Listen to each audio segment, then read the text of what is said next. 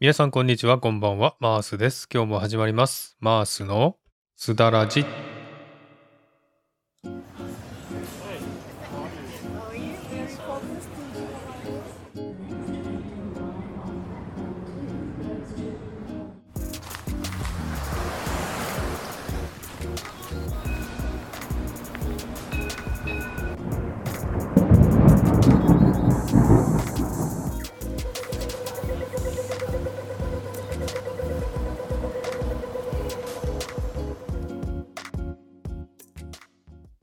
はい、えーこのマウスのすだらじは一つのテーマに沿って台本なしのフリートークをするというコーナーです。気になったこと、考えていること、人生のこと、ちょっと重いテーマなど、その時その時にピンときた話ができたらいいなというコーナーです。すだは韓国語でおしゃべり、ラジはラジオ、おしゃべりラジオという感じで聞いていただければというふうに思っております。はい、皆さんお元気でしょうか？マースです。今日も聞いていただきありがとうございます。えー時が経つのは早いものでして、もう9月も半分を過ぎておりますけれども、日本の方は秋の気配がやっと見えてきたかなという感じでしょうか？こちらシドニーはですね、かなり暑くなってきまして、最高気温が20度台、そして今週末から来週にかけては30度を超える日が来るということで、もう一気に夏なんですけれども、その後はまた20度台ということでね、春と秋と夏がですね、一気に来たような感じの気候となっておりますけども、皆さんも体調にお気をつけてくださいね。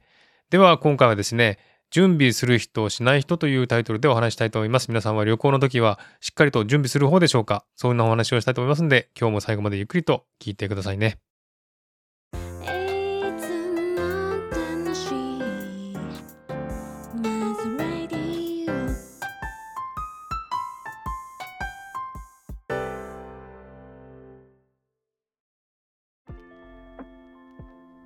はい、えー今回のタイトルはですね、準備する人、しない人というタイトルでお話ししたいんですけれども、なぜこのお話をしようかと思った理由なんですけれども、私、あの、来月日本に行くんですけどもね、こういう日本に行ったり、旅行に行ったりするときは、前もってこのスーツケースを準備しますよね。このスーツケースを準備する、ね、荷物を準備するのは、皆さんはどれぐらい前から始めますかということをちょっとお聞きしたいんですね。え私はですね結構確実に忘れ物したくないので1ヶ月ぐらい前からいろいろ考えながら少しずつ少しずつ準備してそして出発するというタイプなんですね。ですが私の家族はですね真逆でして1週間ぐらい前になってねやっと準備を始めてパパパッと服を詰めてそして出発するというタイプなんですね。あなんでこんな真逆なんだろうなと。どうしてそんなに直前になって準備して不安にならないんだろうなというふうに思っちゃうんですね。でそのことをですねお話ししようかなと思ったんですけれども皆さんはどれぐらい前から旅行の準備などするんでしょうかね。えー私はですね結構まめなタイプで下準備をちゃんとするタイプなので旅行行く前はですねちゃんと荷物をですね1ヶ月ぐらい前から準備してそして行く場所とかですねそういったところを調べてそして何時にどこに行ってそしてこの日はここに泊まるとかですねそういったことを細かく決めるタイプなんですね。ですがそうじゃない人がいるんですね。もうあの旅行の準備はするんですけれども行ったところで気持ちの赴くままにあちこち行くというそういった人がいたんですね。それを聞いてね本当に驚きましていろいろ聞いちゃったんですね。なんでそんなに計画立てないで平気なのかといろいろ聞いたんですけれどもまあね人それぞれやり方はあるんですけれどもね、えーそれぞれメリットデメリットとかあるんですけれどもね。皆さんはどちらのタイプなんでしょうかね。物事をね準備するシチュエーションっていうのはたくさんあるんですけれどもまずまあ仕事の場合ですね。仕事がある場合はですねそれに対して皆さん準備すると思うんですね。まあ仕事の場合はですねまあ前もって準備しないでいくっていう人はいないと思うんですけどもね。これはもう前もって計画を立てたりしていかなければ仕事に失敗したり考え方がね、えーからなくなってしまうということがありますので、まあ、仕事の場合はですねほとんどの人はちゃんと準備して、えーそこに臨むということだと思います。思います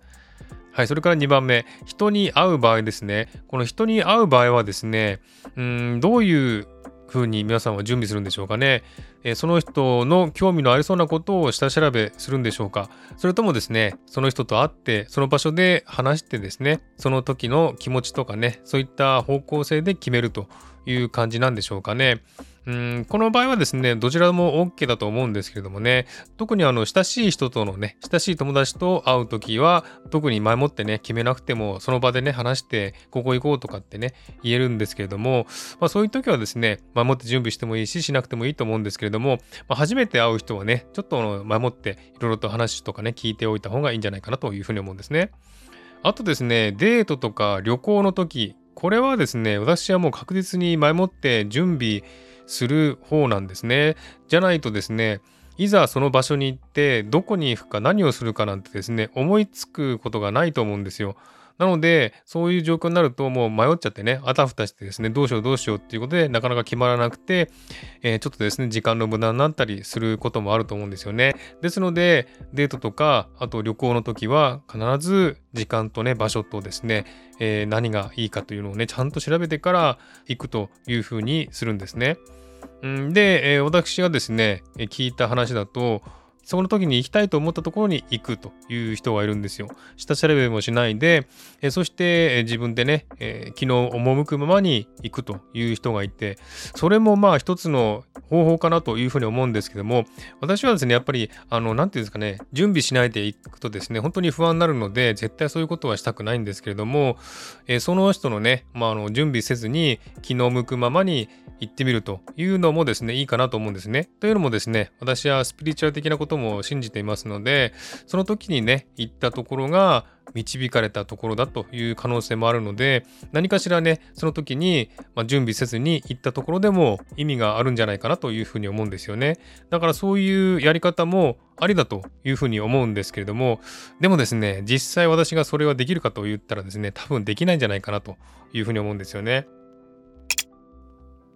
えー、じゃあですね、なぜ私はこんなにもしっかりと準備をしていくのかなというふうに考えてみたんですね。で、その結果ですね、まだ一つはですね、まめな性格だからちゃんとするということもあるんですけども、それ以上にですね、その現地でですね、その現場で失敗をしたくないとかですね、迷いたくないという、そういった思いがあると思うんですね。で、そこの現場に行ってですね、どこに行っていいのかわからないとかですね、優柔不断なところがあって、何かに頼らないと行動できないっていう部分があるんですね。ですので、前準備は必要ということなんですね。で、人に会う時もですね、会ってから何かを話すにも何を話していいかわからないっていうところがあるようなね、そんな話し下手なので、えー、その場でね、何も話題がないと言葉が出なかったりするんですね。ですので、前もって準備して、その人の趣向とかですね、好きなことを前もって知っておいて、そしてその人と会うということをするんですね。えー、まあ言ってみればですね、まあ不安なんでしょうね。その場に行って何もできないのが不安なので、やっぱり守って準備して、その準備した通りに行けばですね、気持ちも安心するというところなんじゃないかなというふうに思います。さて、皆さんはどちらのタイプでしょうかね？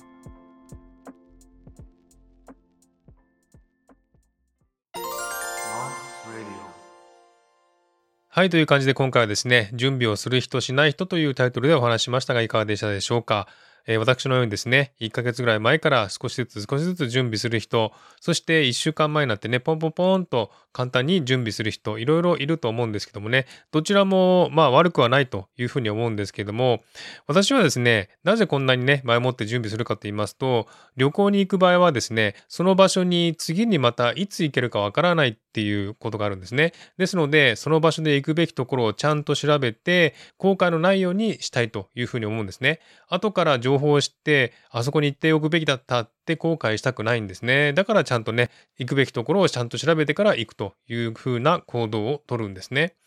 で、自分はやっぱりですね、前もって行くところを調べて、時間も決めて、ちゃんと計画を立てて、その計画をちゃんと実行できたことに快感を感じたりするんですね。そういう性格なので、まあ仕方ないんじゃないかなというふうに思うんですよね。多分自分はですね、神経質で不安症だからそういうことをするんじゃないかなというふうに思うんですけれども、人それぞれね、満足する方法があるので、それはそれでいいんじゃないかなというふうに思います。えー、私もですね、今回の日本行きもですね、ちゃんと下調べをして、ちゃんと計画を立ててですね、時間の無駄のないように、お金も無駄にしないようにですね、楽しんでいきたいなというふうに思います。はい、という感じで今回はこの辺で終わりにしたいと思います。今日も聞いていただきありがとうございました。もしですね、この番組を気に入っていただけたらフォローいただけると嬉しいです。えっと、リクエストとかね、ご意見、ご希望などお便りをお待ちしております。ぜひ概要欄のメールフォームからお送りください。そして、インスタグラムなどの SNS の DM とかですね、Spotify のコメント欄でもお便りとかコメントをお待ちしております。はい。ではまた次回お会いしましょう。お相手はマースでした。Have a good weekend. えー今回は手話の MV7X で収録しました。この音はいかがでしたでしょうか？また感想を聞かせてください。ではまた。